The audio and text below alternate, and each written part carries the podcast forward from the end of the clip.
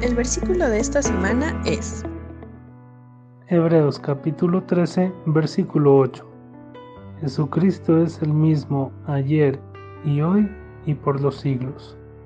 Hebreos capítulo 13, versículo 8.